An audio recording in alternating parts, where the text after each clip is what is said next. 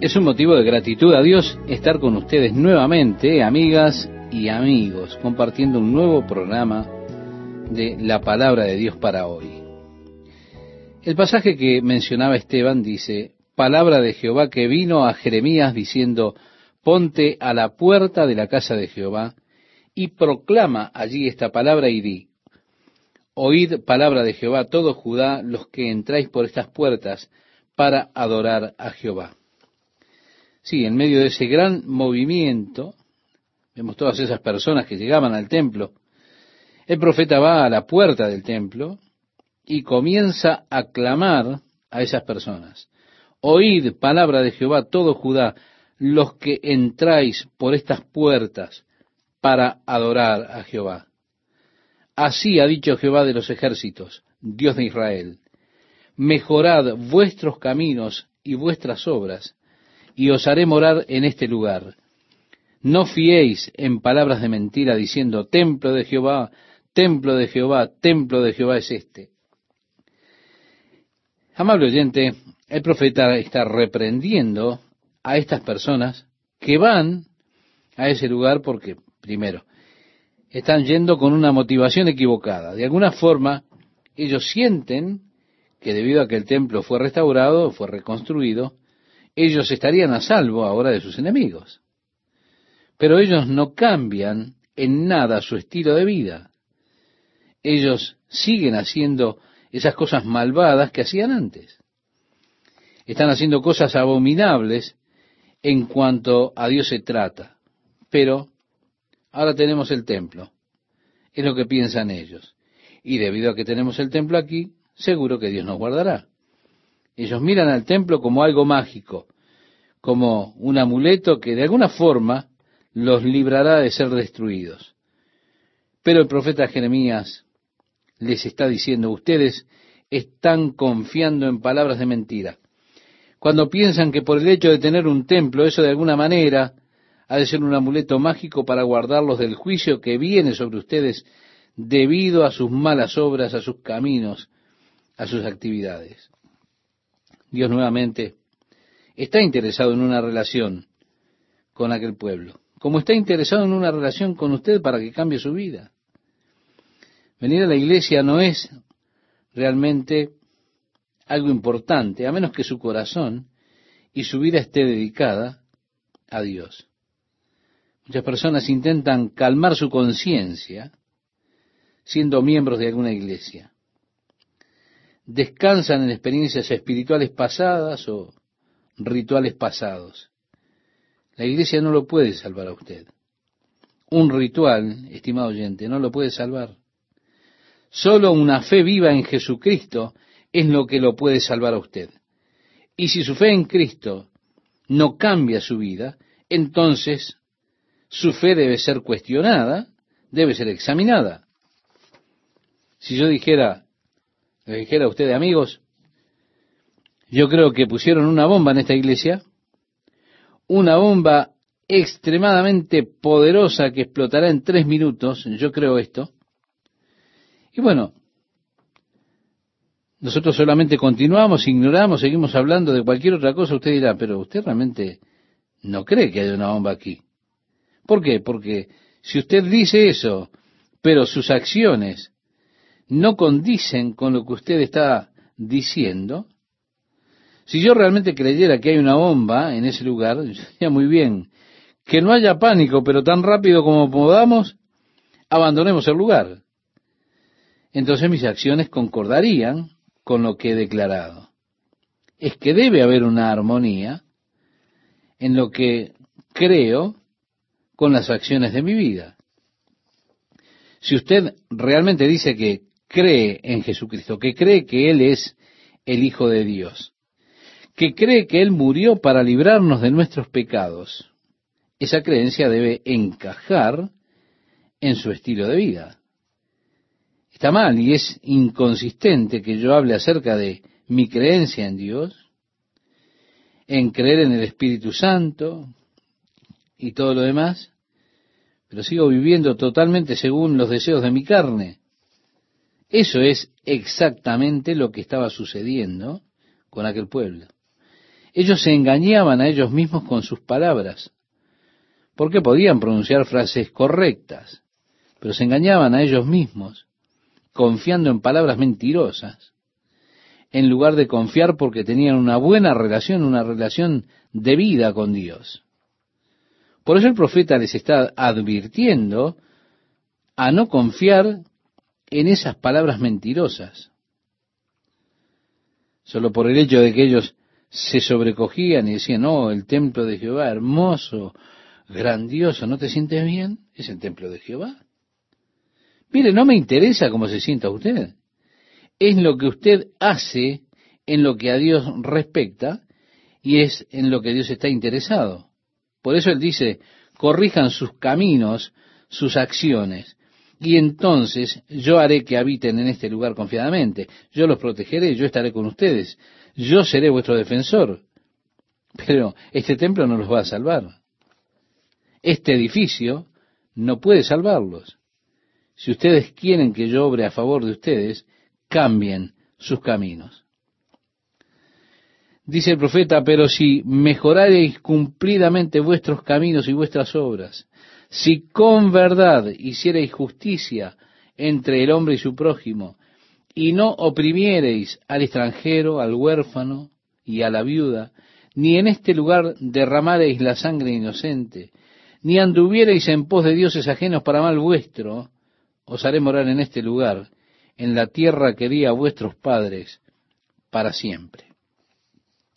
Hey, si ustedes viven bien, si caminan correctamente, Ustedes pueden vivir aquí seguros para siempre. Yo los defenderé. Yo estaré con ustedes. Yo los guardaré. Pero no solo porque ustedes tengan el templo serán salvos, serán librados. No solo porque ustedes tengan una ceremonia religiosa. Permítanme ver la prueba en su vida, en su estilo de vida.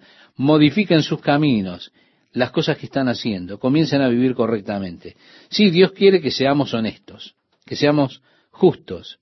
Dios no quiere que oprimamos al pobre, que le saquemos ventaja, que saquemos ventaja de una situación con otra persona. Dios quiere que nos amemos unos a otros como a nosotros mismos. Ahora, ¿hay algo de mal en eso? ¿No sería maravilloso vivir en un mundo donde las personas hicieran lo que Dios quiere que ellos hagan, qué glorioso sería este mundo si todos estuviéramos haciendo lo que Dios quiere que nosotros hagamos. Si todos nos amáramos genuinamente y nos preocupáramos cada uno por el otro, ayudándonos unos a otros, levantando a las personas que caen, ayudando a aquel que es débil, si todos nos preocupáramos y nos amáramos con amor puro, sin fingimiento unos a otros, sería un mundo glorioso para vivir. Pues eso es lo que Dios quiere.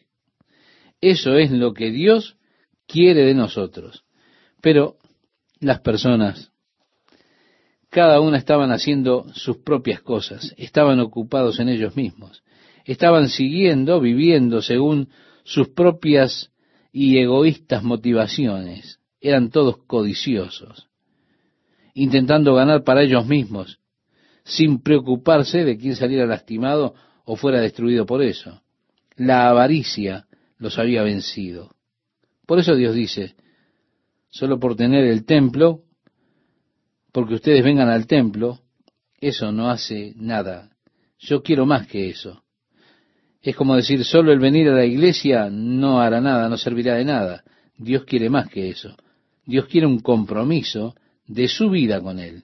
Él quiere que usted cambie sus caminos. Quiere que usted comience a vivir de acuerdo a su voluntad. En el capítulo 7 de Jeremías, versículo 8, dice, He aquí que estáis confiados, dice el profeta. Estáis confiados en palabras mentirosas que no os pueden aprovechar.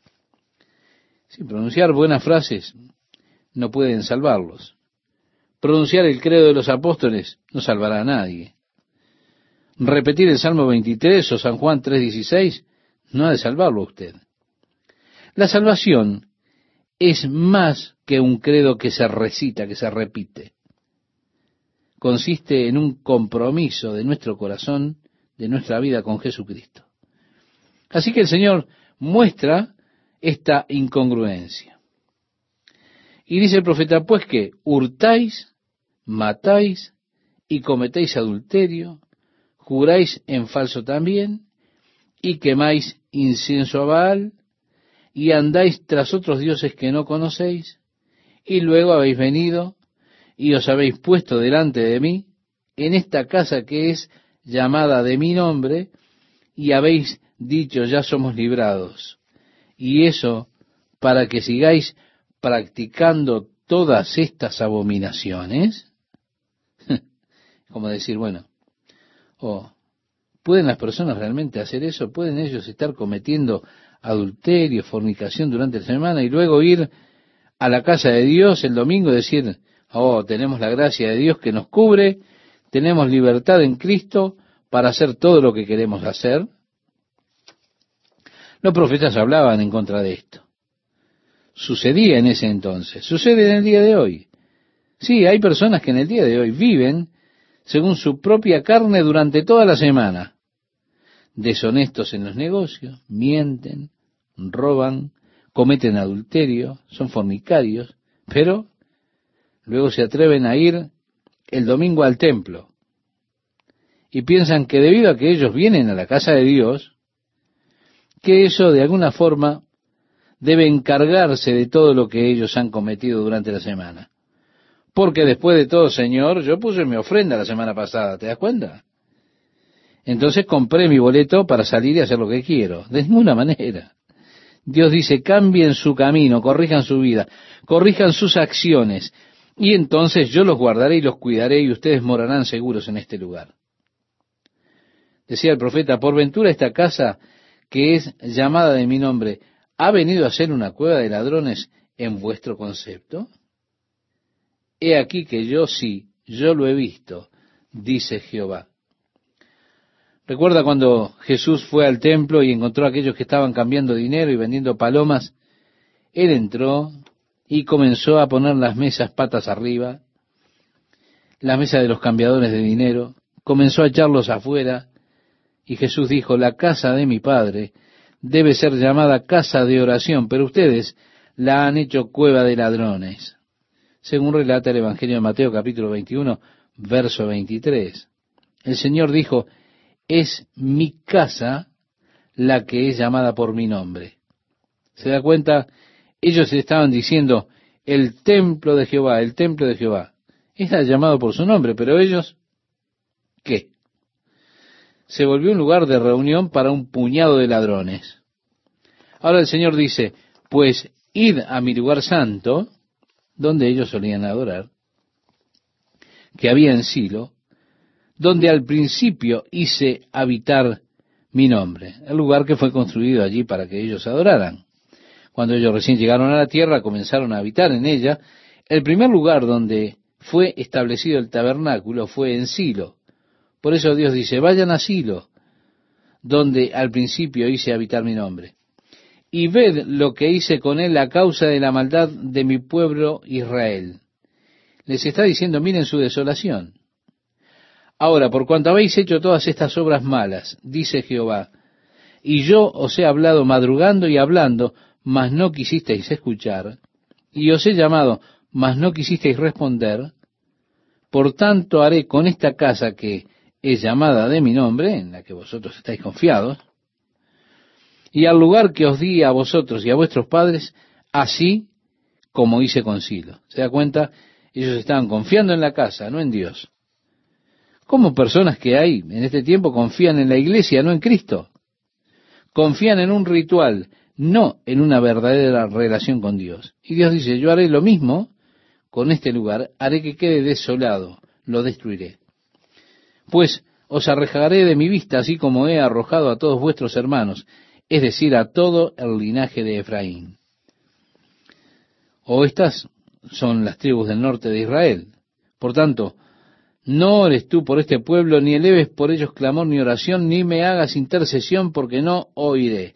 Dios le dice a Jeremías el mensaje. Ahora, qué crueles, podríamos decir, o qué duras mejor dicho, son las palabras que dice Dios aquí.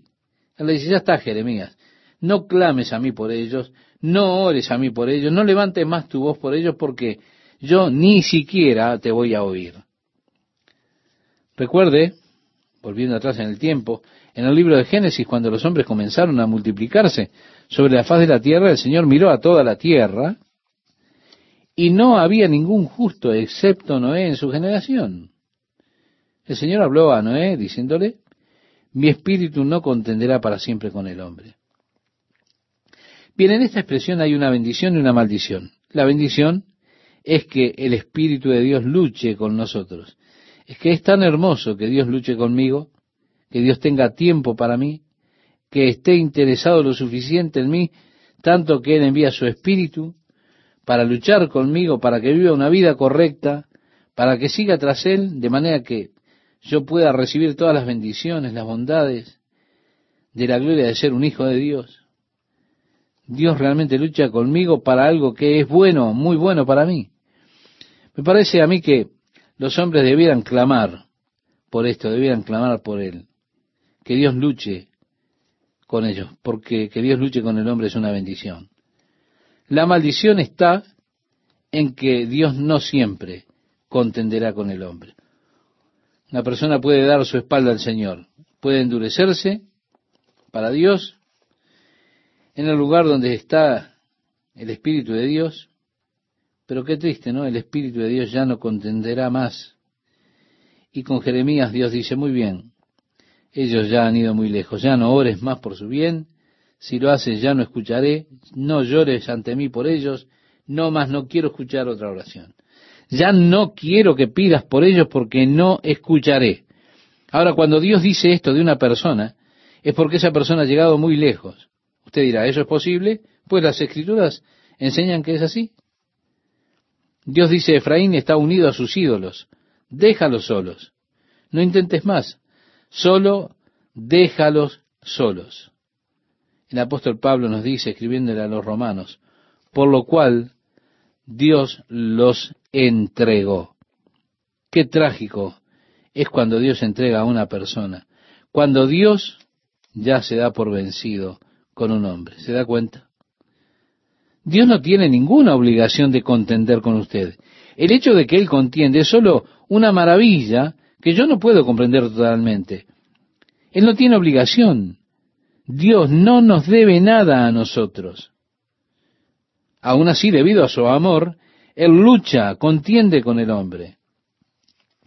En el Evangelio de Juan, en el capítulo 12, verso 39, nos dice, por esto ellos no podían creer. No dice que ellos no querían. Ellos no podían creer. Llegaron al punto donde ya no podían creer. Habían ido muy lejos. Cuando Dios le dice a Jeremías, no ores tú por este pueblo, ni eleves por ellos clamor ni oración, no me hagas intercesión porque no te oiré. Porque las personas habían llegado muy lejos. Ya habían ido más allá del punto en el cual podían retornar. Ya no había retorno.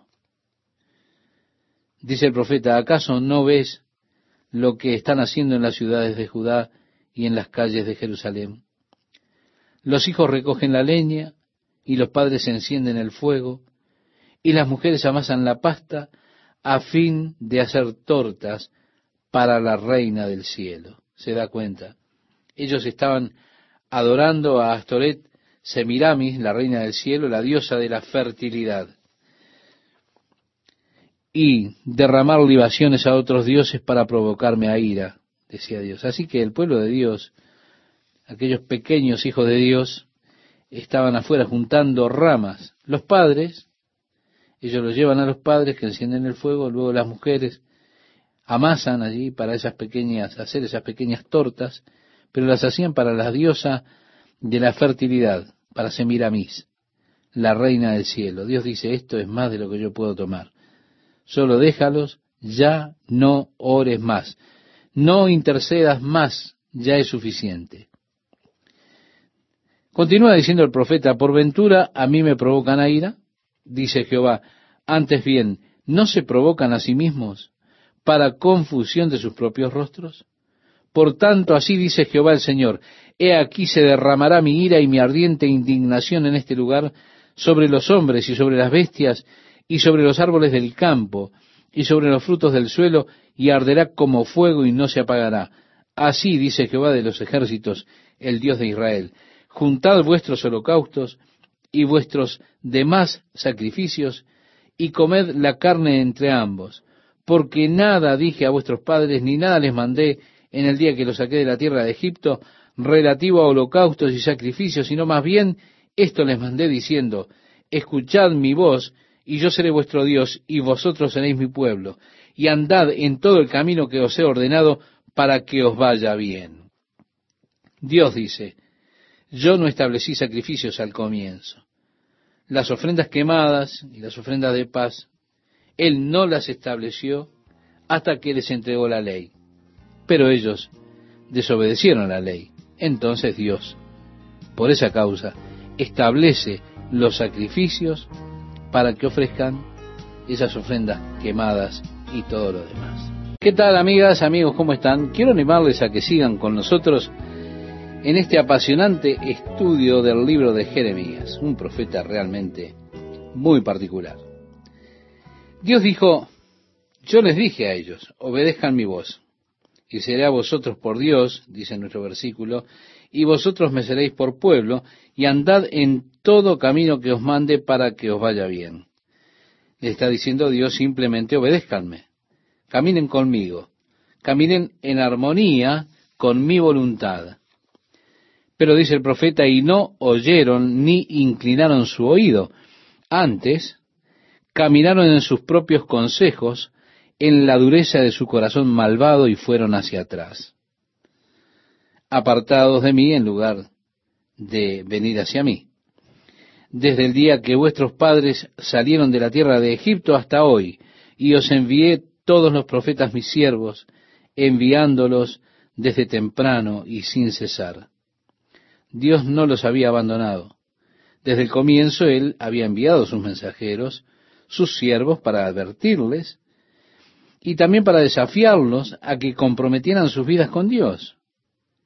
Pero dice el profeta, no me oyeron, ni inclinaron su oído, sino que endurecieron su cerviz e hicieron peor que sus padres.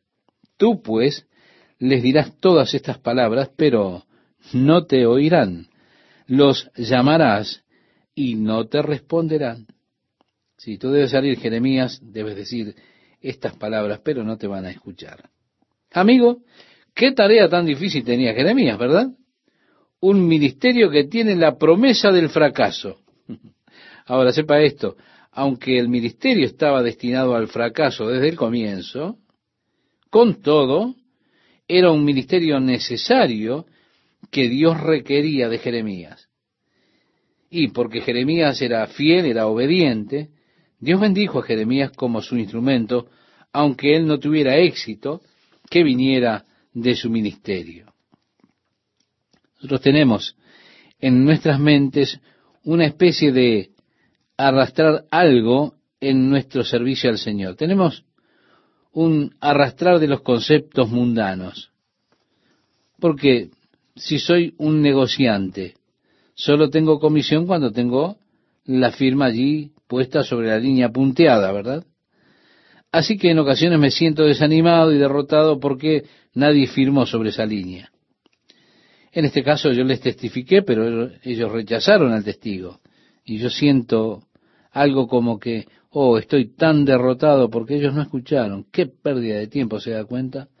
Pasé toda la tarde con ellos y de todas maneras ellos rechazaron. Qué pérdida de tiempo. Espere un minuto, no se apure, no es tan así. Dios ha de recompensarle por su testimonio sea que alguien escuche, sí o no, sea que preste oído o no.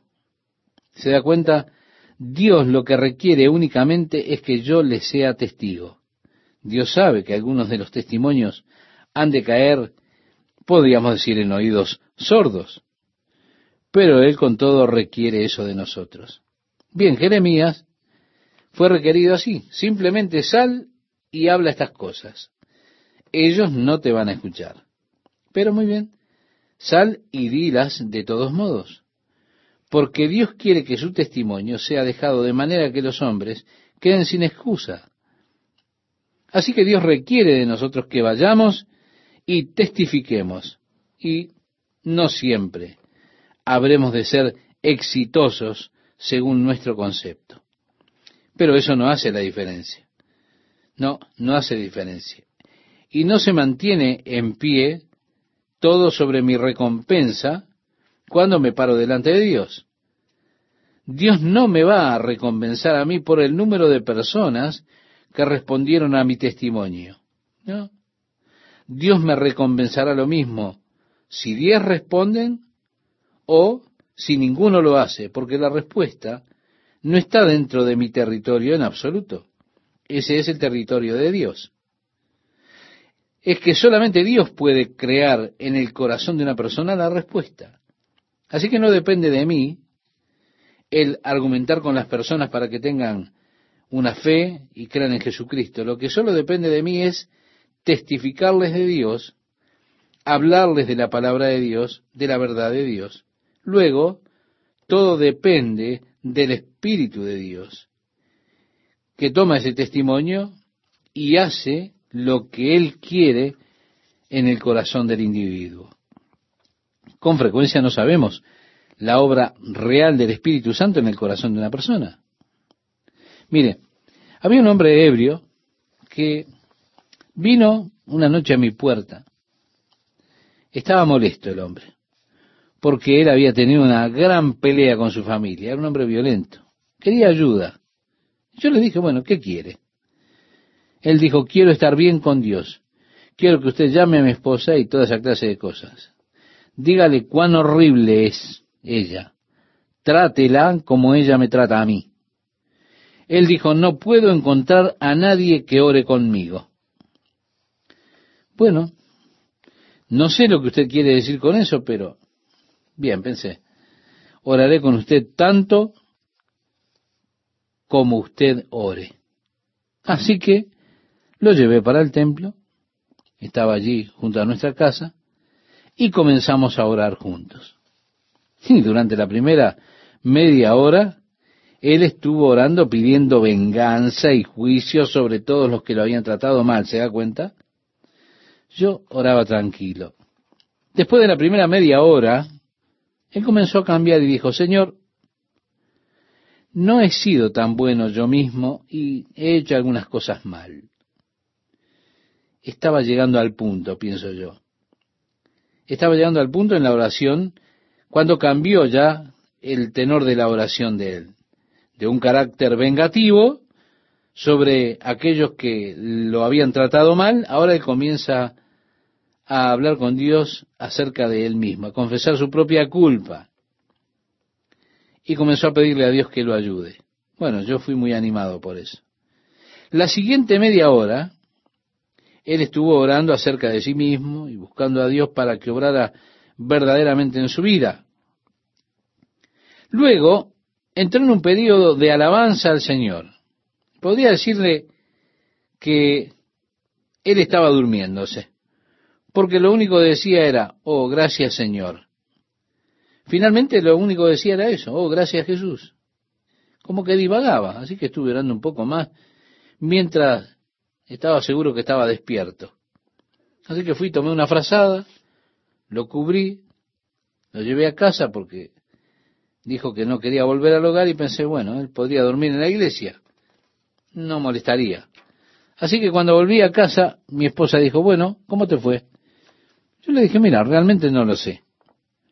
Cuando estás tratando con un hombre que está borracho, realmente no sabes cómo te va. Si realmente te puedes comunicar con él o lo que sea. Simplemente no lo sabes. Bueno, la mañana siguiente me fui a la iglesia y fui a buscar la manta. La manta estaba doblada, había sido dejada allí, él se había ido. Ahora, a la siguiente noche, a las 18.30, apareció vestido de traje, apurado. Él estaba allí en la puerta y estaba preguntando, ¿cuándo comienza el estudio bíblico? entonces yo supe que Dios se había comunicado con él. Pero uno realmente no sabe siempre cuál es ese momento. Dios puede estar haciendo una obra en la vida de una persona y usted no lo sabrá hasta que vea el fruto y la evidencia de eso más tarde.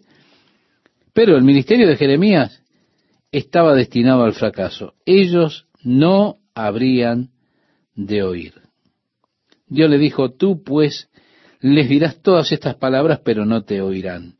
Los llamarás y no te responderán.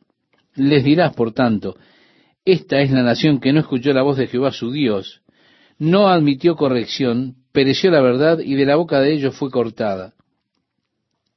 Corta tu cabello y arrójalo, y levanta llanto sobre las alturas, porque Jehová ha aborrecido y dejado la generación objeto de su ira. Porque los hijos de Judá han hecho lo malo ante mis ojos, dice Jehová. Pusieron sus abominaciones en la casa sobre la cual fue invocado mi nombre, amancillándola. Recuerda, ellos tenían allí sus altares para Baal y todo eso en el templo de Dios. Y han edificado los lugares altos de Tofet que está en el valle del hijo de Inón. O la Geena que está allí en las afueras de Jerusalén, el valle de Inón que desciende en las afueras del monte de Sión, para quemar al fuego a sus hijos y a sus hijas, cosa que yo no les mandé, ni subió en mi corazón. Dios dijo que nunca requeriría el sacrificio de los hijos para él. Por tanto, he aquí, vendrán días, ha dicho Jehová, en que no se diga más Tofet, ni valle del hijo de Ginom, sino valle de la matanza, y serán enterrados en Tofet por no haber lugar, y serán los cuerpos muertos de este pueblo para comida de las aves del cielo y de las bestias de la tierra, y no habrá quien las espante.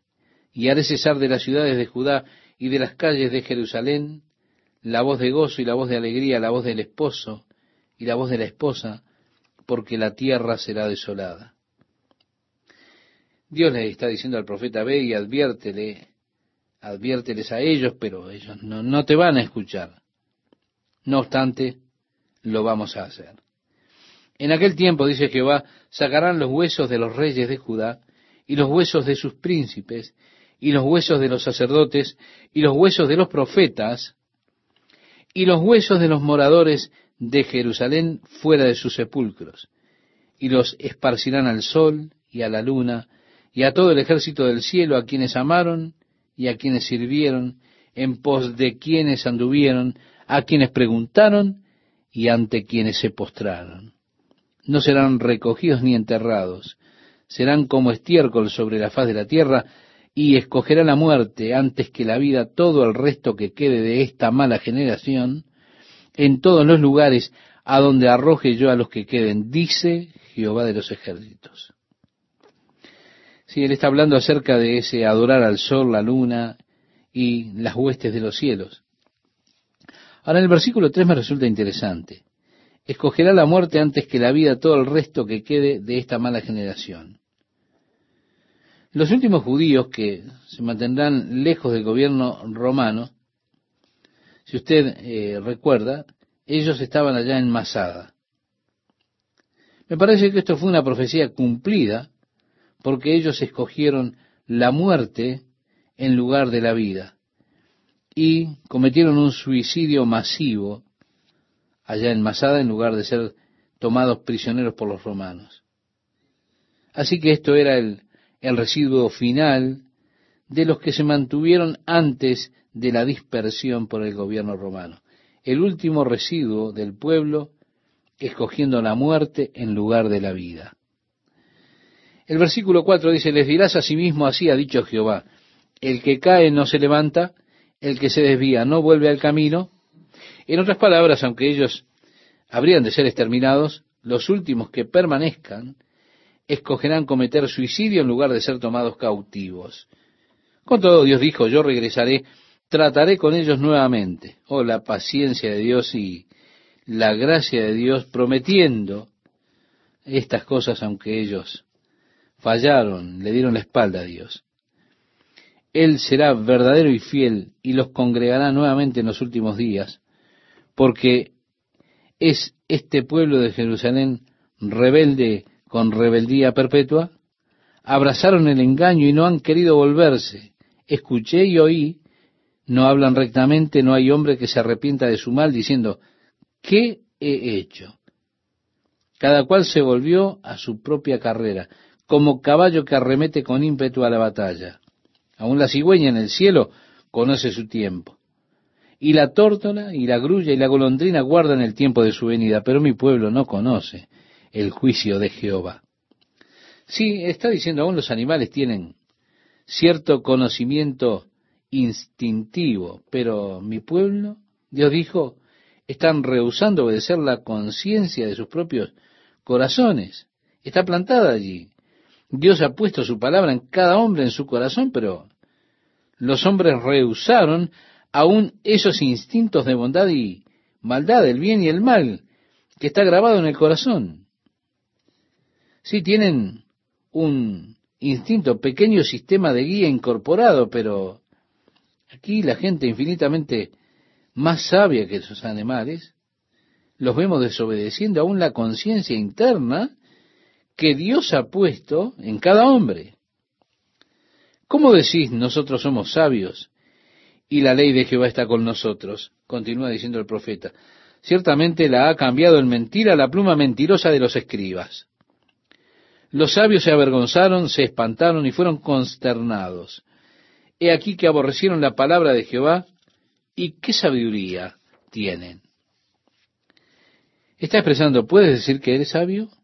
Y hemos tenido la ley del Señor. Dios dio la ley. Pero Dios dijo en vano. Dios envió su Hijo en vano en lo que concierne a muchas personas.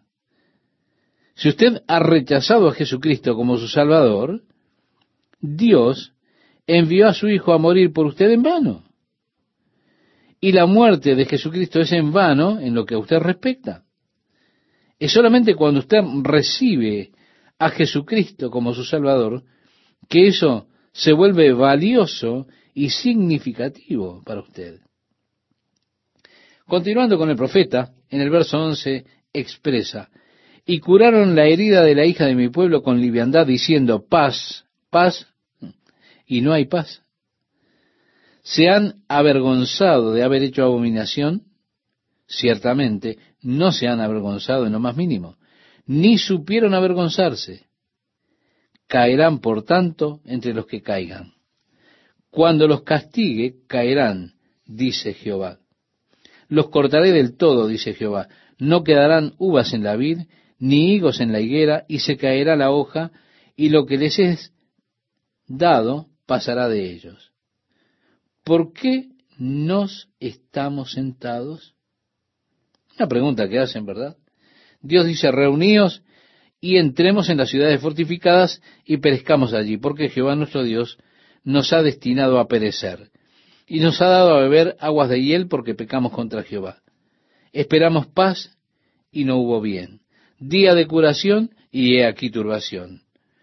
Desde Dan se oyó el bufido de sus caballos, al sonido de los relinchos de sus corceles tembló toda la tierra, y vinieron y devoraron la tierra y su abundancia, a la ciudad y a los moradores de ella. Sí, estos son los ejércitos babilónicos moviéndose desde la parte superior de la tierra de Dan.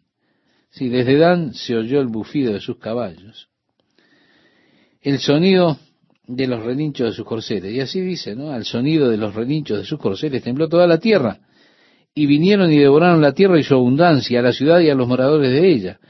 Porque he aquí que yo envío sobre vosotros serpientes, áspides, contra los cuales no hay encantamiento, y os morderán, dice Jehová. A causa de mi fuerte dolor mi corazón desfallece en mí. He aquí voz de clamor de la hija de mi pueblo que viene de la tierra lejana. ¿No está Jehová en Sión?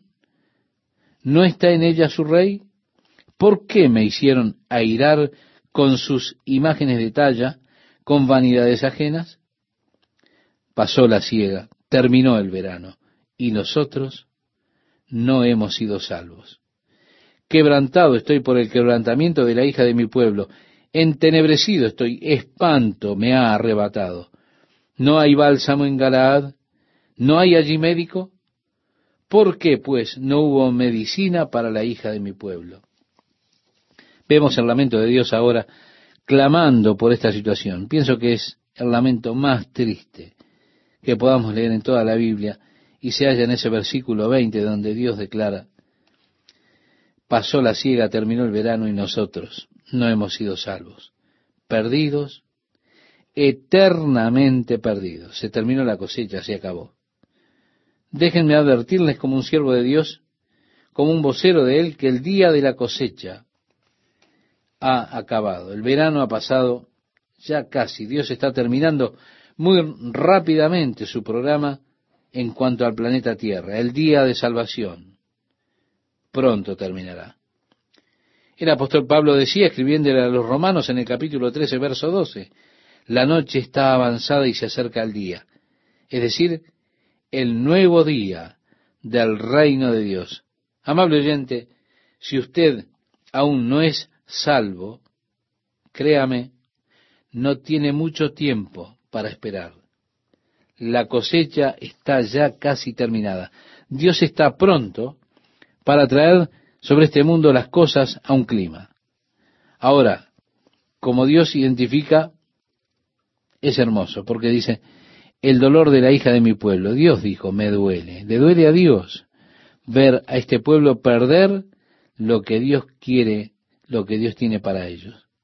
Es Dios que está herido cuando yo estoy caminando sin andar en comunión con Él. Por lo tanto, estoy perdiendo todo lo que Él quiere hacer y todo lo que Él tiene para mí.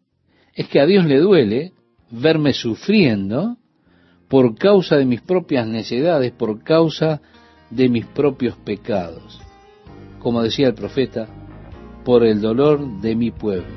Ah, es Dios que dice, estoy dolorido. Es un gusto estar con ustedes, amigas y amigos, en una nueva emisión de la palabra de Dios para hoy. El profeta Jeremías declara, oh, si fuera aguas mi cabeza y mis ojos fuente de lágrimas, para que día y noche yo llorara por los muertos de la hija de mi pueblo. Ojalá tuviera en el desierto un albergue de viandantes. ¿Se da cuenta? Es porque él, precisamente por esta clase de actitudes que tenía, es llamado el profeta llorón. Aquí él desea que su cabeza fuera agua, sus ojos una fuente, y que esas lágrimas pudieran correr continuamente por la tragedia del pueblo. También dijo, ojalá tuviera en el desierto un albergue de viandantes para que dejase a mi pueblo, para que me alejase de ellos, pues que todos ellos son adúlteros, una asamblea de hombres desleales, y doblan sus lenguas como arco suyo para arrojar mentiras. Podemos decir que es un discurso muy pintoresco, ¿verdad? Doblan sus lenguas como arco suyo para arrojar mentiras.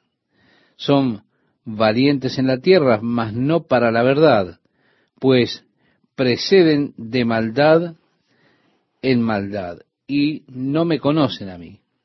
Sí, ellos proceden de maldad en maldad, dice Jehová. Guardaos cada uno de su prójimo, y ninguno confíe en su hermano, porque todo hermano seguramente suplantará, y todo prójimo andará chismeando. Engañan también cada cual a su prójimo, y no dicen verdad.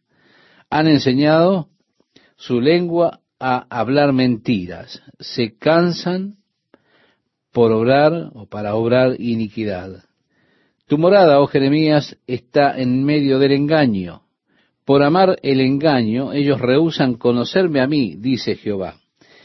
Y así, estimado oyente, usted puede leer este pasaje hasta el versículo 16 y verá que Dios pronuncia su juicio. Pero también tenemos las razones para el juicio de Dios. Es que ellos se han apartado de la ley de Dios que Él estableció antes que ellos estuvieran en el escenario.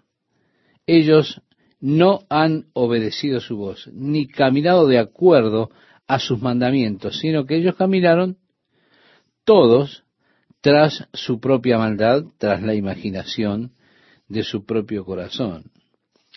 Y entonces tenemos a partir del versículo 17 Así dice Jehová de los ejércitos.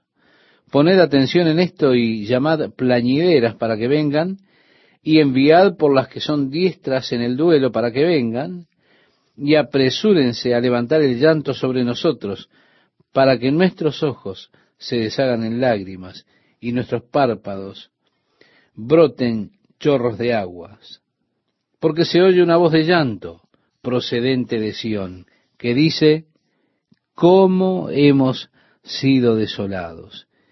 Estamos en extremo abochornados, porque dejamos la tierra natal, porque han echado por tierra nuestras habitaciones. Oíd, pues, oh mujeres, el oráculo de Jehová, y reciba vuestro oído la palabra de su boca. Enseñad también a vuestras hijas el llanto, y cada cual a su compañera la lamentación. Porque la muerte sube por nuestras ventanas, se entra en nuestros palacios, para exterminar de las calles los niños y de las plazas los mancebos.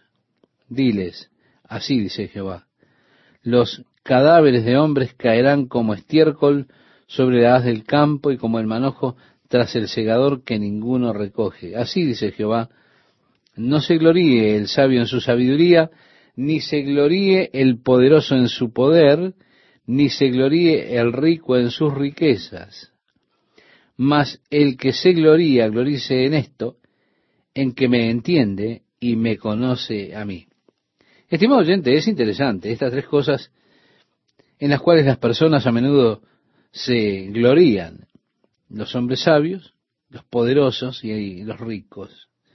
Uno en su sabiduría, el otro en su fuerza y el otro en sus riquezas. Pero Dios dice en qué hay que gloriarse, en entender y conocerlo a Dios. Esto es algo de, de mucho más valor para que un hombre se gloríe. Dice, ¿cómo muere el hombre sabio? decía Salomón. Y lo agrega, lo expresa, dice cómo es que muere, como el necio. ¿Cómo muere el hombre rico? Como el pobre. Incluso el poderoso se hace débil con los años. Así que todas esas cosas en las que se glorían son temporales, pasajeras, se terminan. Nuestra sabiduría producirá senilidad. Nuestras riquezas quedarán para otros. Así que si yo voy a gloriarme, necesito gloriarme en el hecho de saber que yo comprendo y conozco a Dios. ¿Por qué? Porque eso es eterno. Eso tiene valor eterno. El resto que llame de una ventaja por un espacio de tiempo. ¿Sí? La fortaleza, las riquezas, serán por un poco de tiempo, pero comprender y conocer a Dios tiene para mí ventajas eternas. Eso es algo en lo que uno puede gloriarse realmente, conocer a Dios, comprender los caminos de Dios entenderme y conocerme, decía Dios, que yo soy Jehová, que hago misericordia, juicio y justicia en la tierra, porque en estas cosas me complazco, dice Jehová. Lo leemos en el verso 24. Sí, ¿en qué es que se deleita Dios? Léalo de nuevo. Misericordia, juicio, justicia. ¿Se da cuenta? Realmente de eso es de lo que se trata. Justicia es lo que Dios quiere que usted, estimado oyente, haga. Así es como Dios quiere que usted viva, amándose los unos a los otros, preocupándose unos por otros, siendo benignos los unos con los otros, compasivos, perdonándoos los unos a los otros, así como Dios también os ha perdonado a vosotros en Cristo, decía el apóstol Pablo escribiéndole a los Efesios, en el capítulo 4 de su carta, en el verso 32. Dios quiere que usted sea justo en sus negocios. Sí, justo. Dios quiere que usted sea correcto, que haga las cosas bien. En eso Dios se complace. El versículo 25 nos dice, He aquí que vienen días, dice Jehová, que castigaré a los incircuncisos con los circuncisos, o a los circuncisos con los incircuncisos, unos con otros. En otras palabras, ese ritual de la circuncisión no servirá para nada para usted, porque será castigado así como aquellos que son incircuncisos. el ritual no tiene efecto, sino es una realidad espiritual. El ritual físico no tiene sentido a menos que haya una obra que corresponde o se corresponde en el corazón de la persona. Es como el bautismo, el bautismo no tiene ningún sentido a menos que haya una obra que se corresponda con el Espíritu Santo en su corazón. Sí, ellos pueden sumergirlo en el agua hasta ahogarlo, pero eso no lo ha de salvar a usted. Pueden bautizarlo de la forma que quieran hacerlo. Eso no lo ha de salvar a usted a menos que haya una obra del Espíritu Santo de Dios en su corazón. Y la muerte al viejo hombre, la vieja naturaleza y la sepultura del viejo hombre, la nueva vida en Cristo Jesús, ocurre al vivir y caminar según el Espíritu de Dios. Y en realidad eso es lo que cuenta, no el ritual del bautismo. Como también en el caso del ritual de la circuncisión. Estas personas contaban con el hecho de que ellos habían pasado por ese ritual y que eso los marcaba como pueblo de Dios, un pueblo especial. Toda la idea de la circuncisión era cortar la carne, la cual era un símbolo de ya no vivir más según la carne, sino vivir según el espíritu. Pero ellos aquí habían pasado por el ritual de la circuncisión, no obstante ellos seguían viviendo según la carne. Entonces vemos que el ritual no tenía ningún significado porque ellos seguían viviendo según la carne. Solo tiene significado el ritual si un hombre vive según el espíritu. Ahora, su estilo de vida puede negar su bautismo de agua. El bautismo no lo puede salvar. Su estilo de vida puede negar totalmente cualquier clase de experiencia bautismal que usted haya tenido, porque toda la idea está allí en el bautismo. Se trata de morir a uno mismo, vivir según el Espíritu, según el nuevo hombre, en Cristo. El bautismo es para la iglesia lo que la circuncisión era para los judíos, un símbolo de ya no vivir más según los deseos de la carne, sino vivir según el Espíritu de Dios. Ahora, si su vida es vivida según la carne, eso niega todo el significado del bautismo. De la misma manera, si usted está viviendo y caminando según el Espíritu de Dios, esto le da significado al bautismo. Aunque yo creo que una persona debe ser bautizada, no creo en la regeneración bautismal. Y no creo que una persona esté perdida, el que vive según el Espíritu, pero no tuvo la oportunidad de ser bautizada. No, no, no creo que esté perdida, aunque no esté bautizada en el agua. Los días vendrán cuando Dios castigará a todos los hombres que son circuncisos juntos a los incircuncisos. A Egipto y a Judá, a Edom y a los hijos de Amón y de Moab, y a todos los arrinconados en el postrer rincón los que moran en el desierto, porque todas las naciones son incircuncisas, y toda la casa de Israel es incircuncisa de corazón. Es solo en la carne, es un ritual solamente externo lo que tenían, pero no eran circuncisos de corazón, que es donde realmente cuenta la cosa. Hay algunos que creen que lo que se dice a continuación hace referencia a una costumbre antigua de tomar los pinos y decorarlos el día 25 de diciembre en adoración al Dios Tamuz. Dice, oíd la palabra de Jehová, él ha hablado sobre vosotros, oh casa de Israel. Así dijo Jehová, no aprendáis el camino de las naciones ni de las señales del cielo tengáis temor, aunque las naciones las teman. Porque las costumbres de los pueblos son vanidad, porque el leño del bosque cortaron, obra de mano de artífice, con buril, con plata y oro lo adornan, con clavos y martillo lo afirman para que no se muevan. ¿Se da cuenta? Por eso dicen que es una referencia a cortar pinos y decorarlos, que se utiliza el 25 de diciembre, y que eso se hacía en adoración al dios Tamuz, ese dios de Babilonia cuyo cumpleaños era celebrado el 25 de diciembre en el solsticio de invierno. Algunos creen que esto hace referencia a esa antigua costumbre que es anterior a la presencia de Cristo en la tierra unos dos mil años eh, antes. Hay otros que dicen que no. Solo una referencia a un ídolo.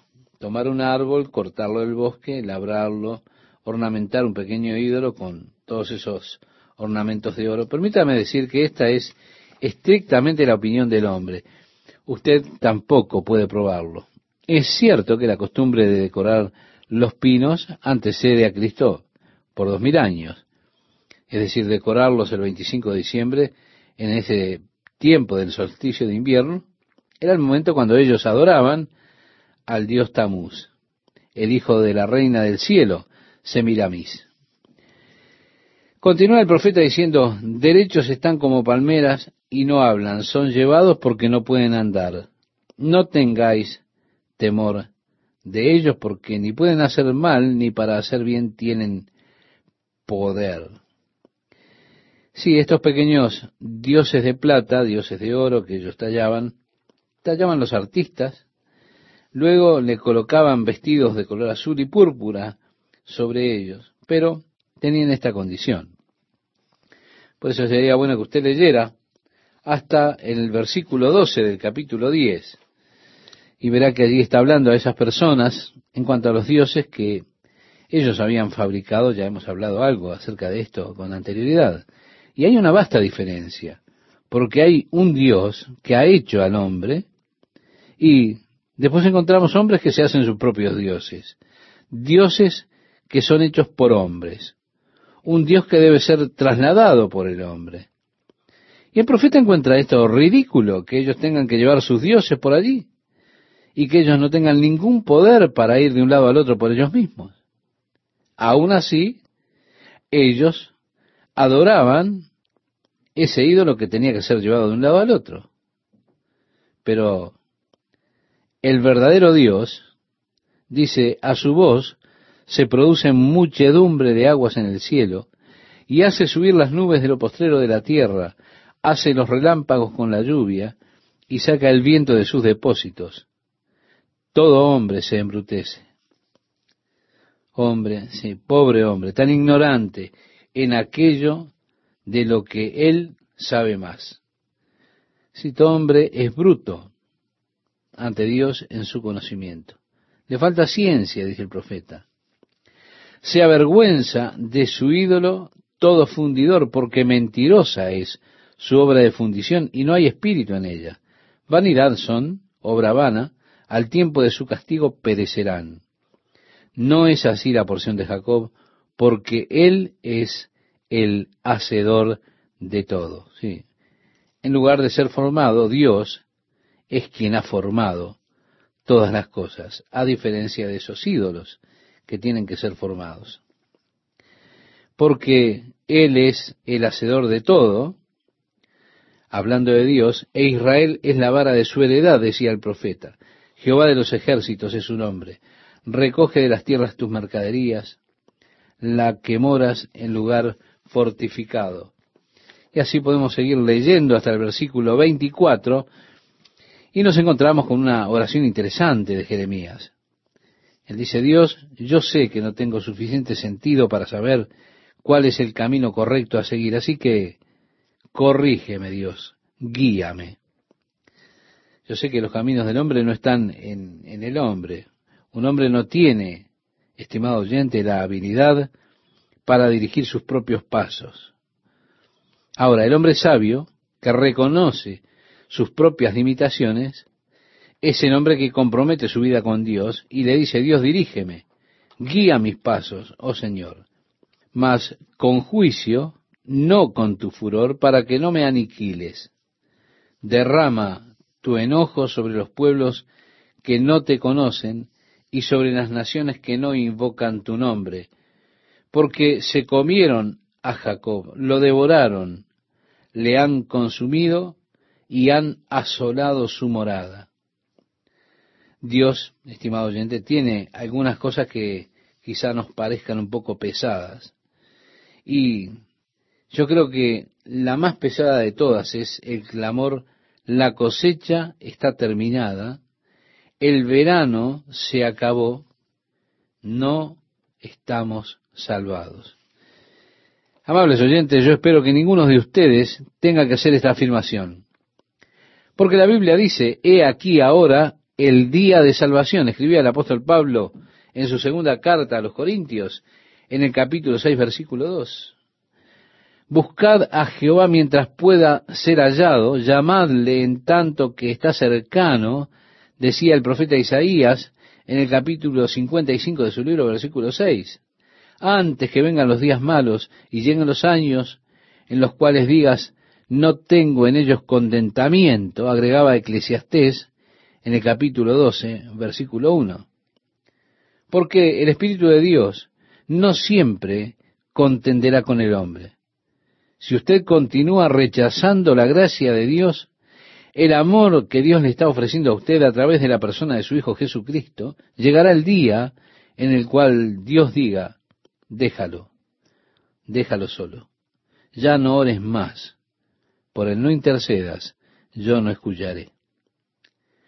La cosecha habrá terminado, se habrá terminado el verano y usted estará eternamente perdido, lejos de Dios, por toda eternidad. O que ese no sea el caso suyo, que tampoco usted se esté engañando a usted mismo pensando que, bueno, usted puede vivir según la carne, según los deseos de la carne, dándole rienda suelta a la carne, y que la gracia de Dios de alguna forma lo compensará, lo cubrirá, lo ayudará. Dios dice, desgarra tu corazón, no tus vestiduras. Él no quiere un despliegue, una demostración externa. No, Dios quiere que haya una obra interna en su corazón, que haya en su vida un compromiso genuino con Dios.